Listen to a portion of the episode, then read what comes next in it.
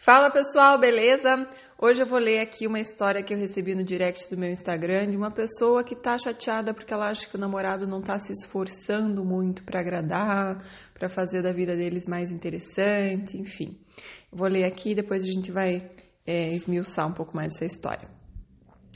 Uh, ela diz aqui que tem 35 anos, que se separou há um ano de um casamento que durou 12 anos. Ela tem dois filhos, uma de 10 e outro de 6. Ela está namorando há cinco meses e já virou rotina, pois ele vem todo final de semana e é sempre a mesma coisa. Ele vem, ficamos sentados na frente da TV, daí conversamos um pouco, interagimos com os meus filhos e à noite sexo. Já falei que quero sair, que quero fazer coisas diferentes, mas ele diz que por causa da pandemia não podemos e tal. E aí, quando consigo convencer ele a sair, ele paga o dele e eu pago o meu. Dá para contar nos dedos as vezes que ele foi gentil e pagou qualquer coisa.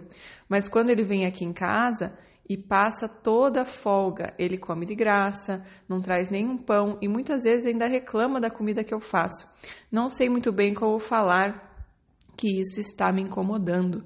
Não quero um relacionamento igual ao casamento, quero namorar. Não sei nem como fazer isso, mas não sei nem como fazer isso. Estou perdendo interesse por ele, porque ele está ótimo, para ele está ótimo o namoro, mas para mim não. Falei que queria usar alianças e ele disse que não me deu, porque se me der, só eu ficarei feliz. Ele só vai me dar quando ele achar que é hora e quando ele se sentir feliz. Sinto que ele não está se esforçando, sabe? Pode me ajudar? Minha querida, espero que eu possa te ajudar. Veja, é, primeiro que você falou assim, não sei muito bem como falar o que está me incomodando. Tem que ser falado, tá?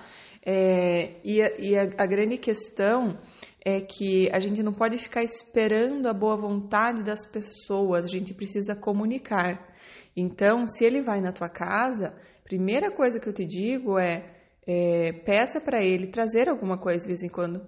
Né? Então, quando você falar com ele, digamos na sexta-feira, ah, vamos fazer alguma coisa diferente, será que você pode trazer uma pizza? É, ou você pode trazer alguma coisa para a gente fazer um, um, jantar diferente hoje? Né? Seja direta, não tem meias palavras, porque senão vai acabar que você vai perder o interesse por ele e ele também vai perder o interesse por você, porque querendo ou não, hoje você está passando por cima de você e das suas necessidades para não ficar uma situação chata com ele. Então você prefere deixar uma situação chata com você do que deixar uma situação chata com ele. E não está rolando isso, né? Não vai dar certo. Então, sim, é, seja bem amorosa, mas não, não deixe ninguém passar por cima de você. Tá tão claro isso que ele ainda reclama da comida que você faz, né? Então é importante que você fala, poxa, então hoje você podia cozinhar, né? Me dá uma folga, tô cansada de cozinhar. Né? E, e também nos finais de semana, quando você quiser fazer uma coisa diferente, né? Você não precisa ficar esperando por ele. Combine você e fala, olha, eu tô indo. Você tem a tua vida, né? Você tem os teus filhos. Então, olha, eu quero fazer uma coisa diferente no final de semana, você não quer ir, tudo bem, mas eu vou fazer tal coisa, tal coisa. E aí você vai com os teus filhos, tá? Ele não paga mesmo, né?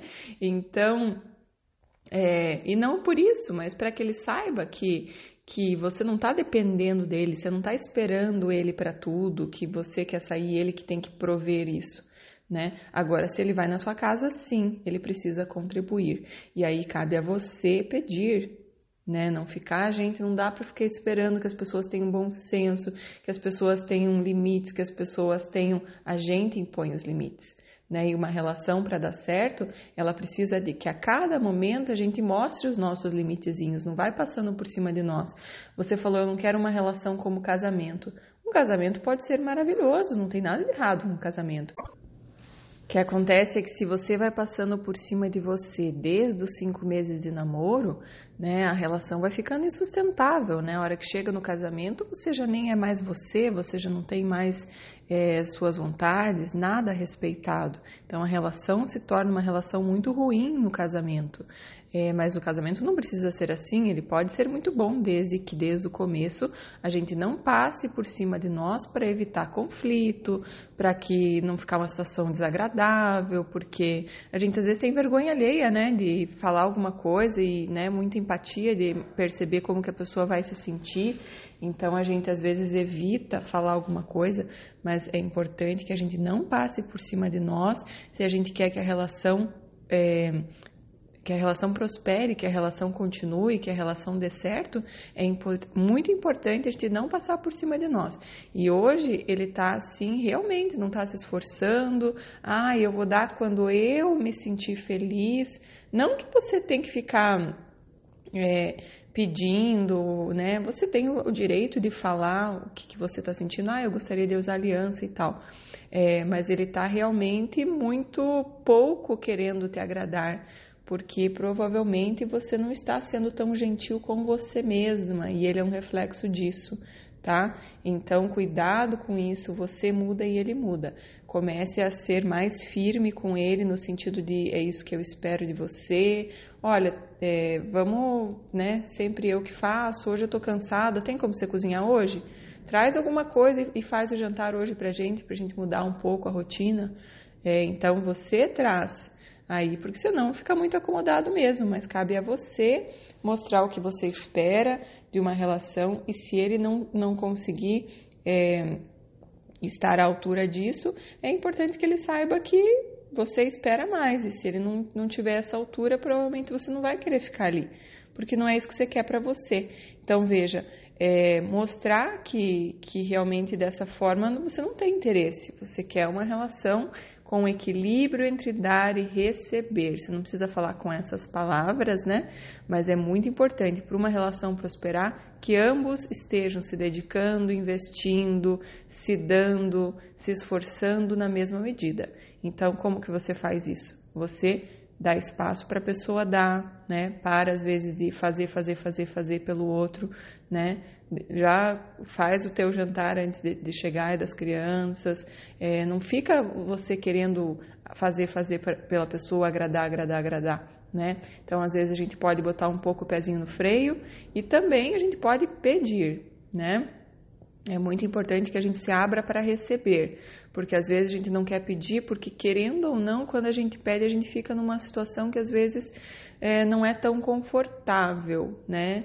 É, é até às vezes uma, uma, uma, certa arrogância a gente não, não pedir, porque aí a gente não deixa a pessoa nos dar, e a pessoa quando dá, ela se sente grande, tá?